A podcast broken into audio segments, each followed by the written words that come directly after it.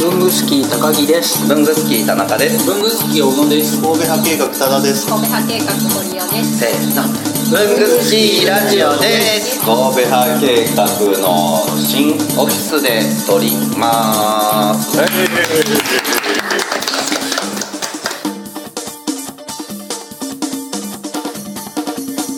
はい文具スキーラジオですはいはいまず明けましておめでとうございます明けましておめでとうございますえっと本年もよろしくお今度願もいどいうぞたよしろますしくお願いします早速ゲストがもう喋り始めてますけども、今日のゲストはゲストは神戸派計画の多田さんと神戸派計画の堀尾さんですよろしくお願いしますよろしくお願いしま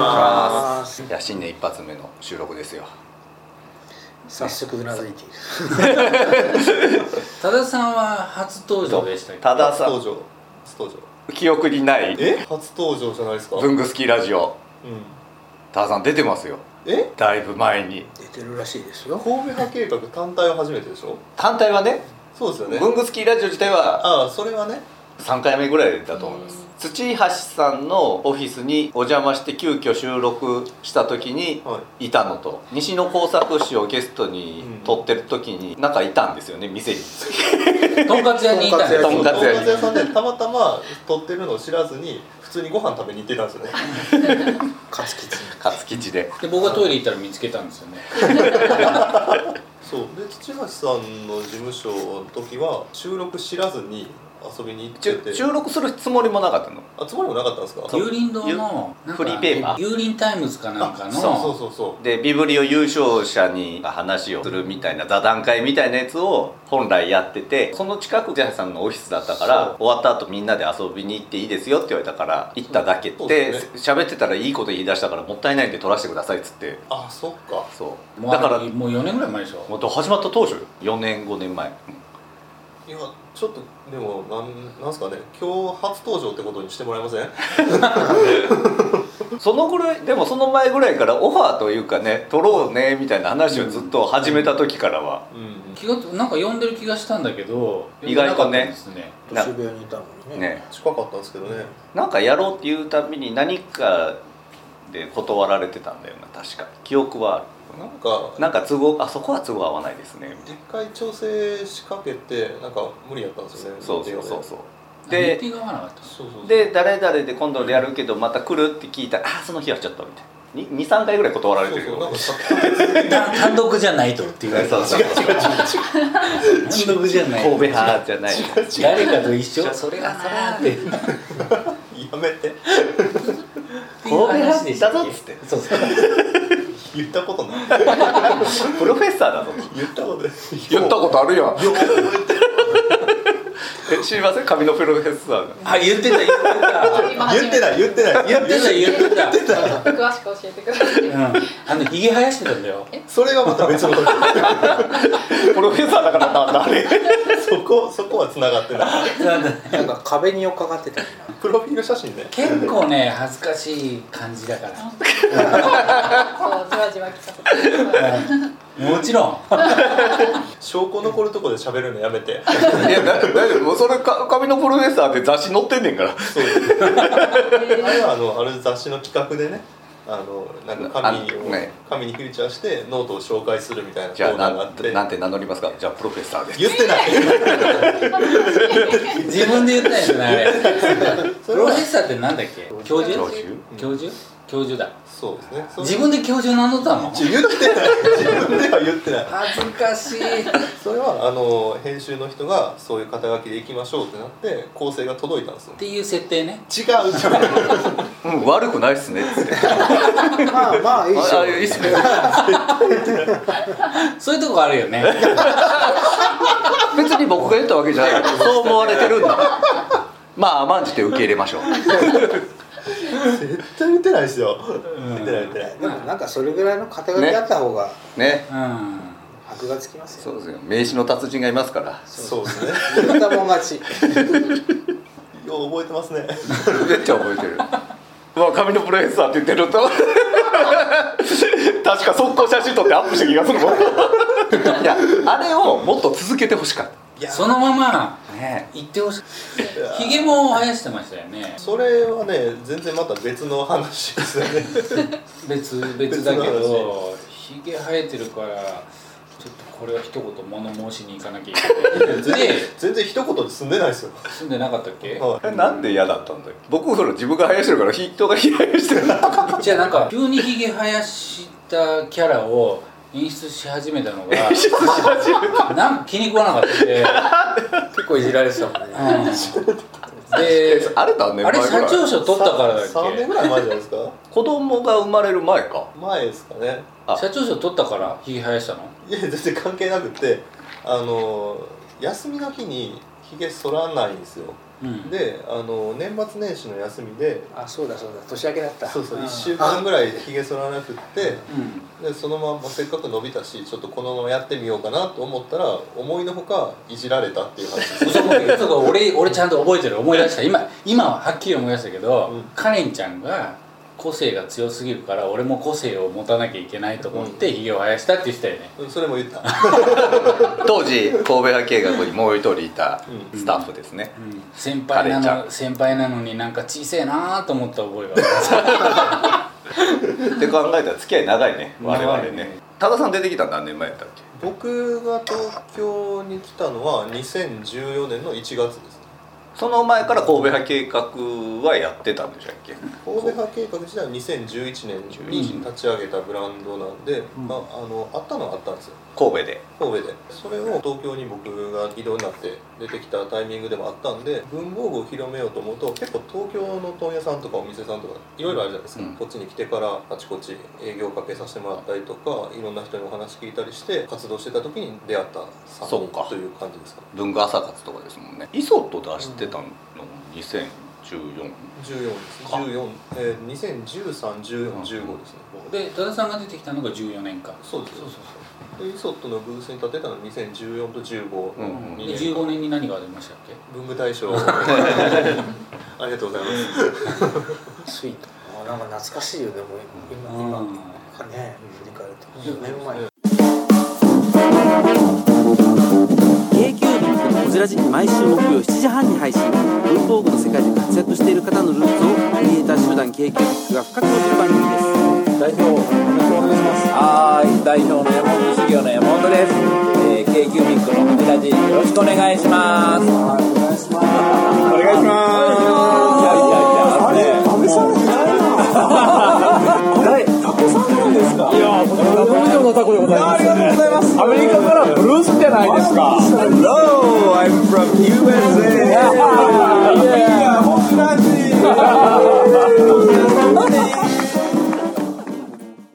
神戸派計画をそもそも山大和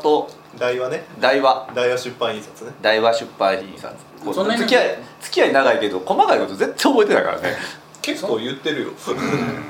まず 台は出版印刷その社長さんが「はいやろう!」って言っそうですねえっと たの、俺いまいちよく分かってないんだよねまあもともと神戸派計画を立ち上げる前に少しノートは作ってたんですねうん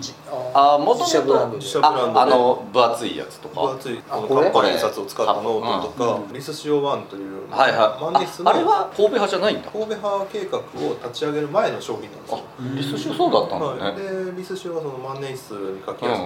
あの適してる紙というのを開発して、ノートを作っていってた時があるんですね、うんでそれを進めていってると僕たちその文房具を作って売るということを全然経験がなかったんですね、うんずっと印刷業なんで、うん例えば売れていくとやっぱ嬉しいわけですよ、うんでお客さんの手に渡って自分たちが作った商品がいいですよみたいに言ってもらえるとでそのお客さんの要望を聞いて今度こういうノートがあったらいいなとかっていうご要望を受けて作り続けてたんですそうするとデザイン的にもちょっといろんなバリエーションができたりとか統一感があんまりなくなってきててこああれから広げていくにあたってうんちゃんとこう柱となるものが必要だろう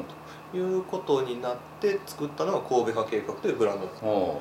でそのブランド設立に合わせて神戸派計画らしいものというブランドコンセプトを掲げていってあの商品開発を続けてるそれまではその商品開発部門みたいのはなかったとなかったんですよそれこそ僕とかあの、まあ、もう一人会社の先輩なんかが日々の営業活動をしていながら合間にというか空いた時間でこう商品開発というか、うんこういうのがあったらいいねとか、ご要望をまとめてこういうのが次必要ねっていう打ち合わせをして作ってたんで商品開発の会議というようなものもちゃんとはなかったですし。で社長にプレゼンしに行くのなんちょとっとなねこういうのどうですか、うんまあ、作ってみようかみたいな感じで進んでたんで、く「社長ちょっと時間いいですか?」 っ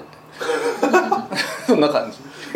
感じだった時もあるかもしれないですねだからそういうあのちゃんと決まりがあって作ってたとかっていうわけでもないですしへえで小売店さんとかで売ってたんですか出たんですけど、まあ、拠点がやっぱり神戸だったのもありますし、売り方を知らなかったんですよ、うんうん例えば大きなお店なんかでうん商品が並んでると、うそこに並べるために問屋さんが間に入ってるとか、うそういうことも知らなくてあその問屋さんにどうやってアプローチしたらいいのかもわかんないですし、誰に話をしたらいいかもわからないっていう状況だったんで、あ印元が印刷屋だからってあこそとうじゃあどうやって販売してたのもともとはえっと一番初めは僕たちのお客様であるペイメッセージさん、でこれは印刷業としてのお客様なんです、ねなので例えばショップカードとか、うんうん封筒とかそういうものを印刷して納品してたうんお店があったんですよ、万年筆の専門店、あそこで取り扱いしてもらったりしててあじゃあちょうどそこに万年筆のお店っていうのが付き合いであったんだはいへえそれなかったらリスしよう案は多分ないよねできてないですねで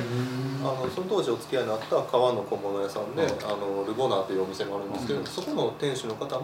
万年筆がすごく好きだったんですよ、でその方と先に出会ってて万年筆の世界いいよいいよっていうのを聞いててでうちの代表の武部が万年筆の世界にもちょっとずつハマっていって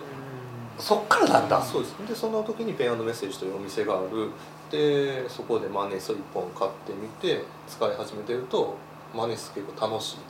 とでも見渡してみると万年筆に適した紙っていうのは意外と少ないんじゃないかうんうんで自分たちの印刷のつながりのあるところでいろんな紙あをー試してみて適した紙はこれだというので1回作ったのがこの分厚い活版印刷のノートなんですよでそれを作ってさらにその書き味を突き詰めていこうってなったのがリスシューなんですよそうなんだという流れがあって神戸派計画以前はそういうだかそられが2000何年ぐらいですかふうにでノート作り始めたのでいうと2007年とかまで遡ってしまうんですけ結構ど前なんだじゃあこれ自体はもう10年以上やってんだちょっと仕様は変えてになるんで一番初めに作った時の活版印刷ノートっていうのはあのバガス P70 っていう紙を本文に使ってたんですねうんでその紙が廃盤になったんですよううんそれで別の紙を使って今は作ってます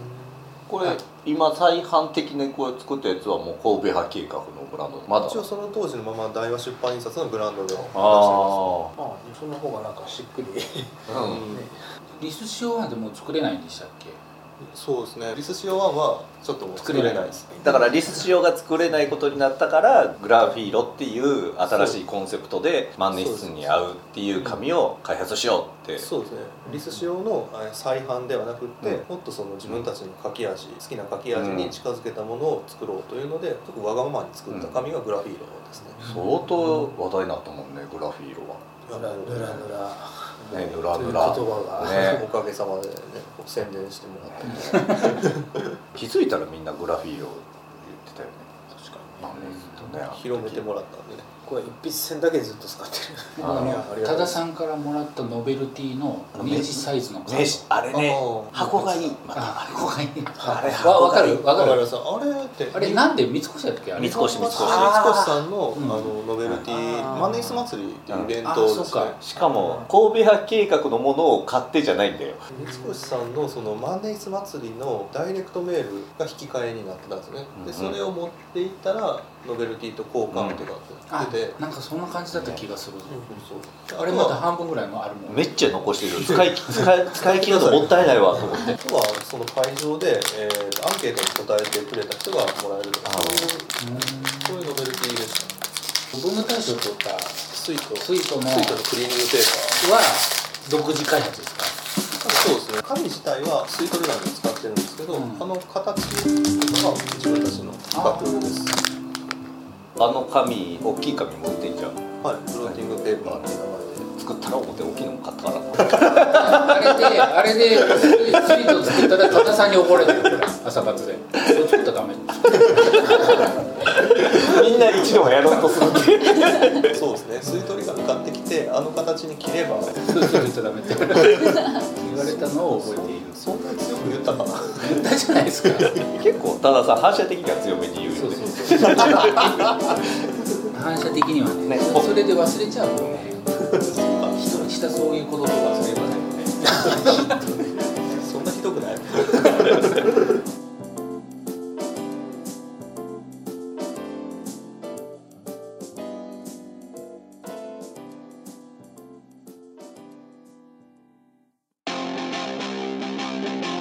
いやーブングスキーラジオもお便りとか欲しいですよね欲しいですねもう反応欲しいですねというわけでどのようにすればできますかえーまず文具好きの会員の方はログインした後にコメント欄に記入ください TwitterFacebook などの SNS でもお待ちしておりますメールは